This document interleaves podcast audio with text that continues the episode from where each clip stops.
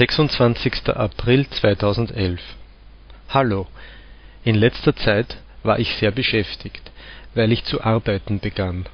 Es ist sehr schwierig für mich und ich arbeite hart. Normalerweise gehe ich sehr früh zur Arbeit und beende sie später als andere. Ich arbeitete auch zu Ostern.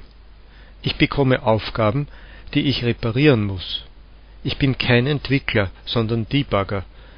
Das bedeutet, dass ich Fehler in Scripts reparieren muss, die zuvor andere Programmierer gemacht haben, als sie die Applikation entwickelten. Ich habe immer meine eigenen Programme entwickelt, so war es nicht schwer, Fehler in Scripts zu reparieren, weil ich die Applikation kannte. Aber jetzt ist es etwas anderes. Jetzt ist es anders.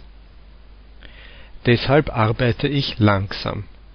Es dauert einige Zeit, die Fehler zu reparieren, die ich reparieren soll. Es wird einige Zeit dauern, bis ich mich daran gewöhnt habe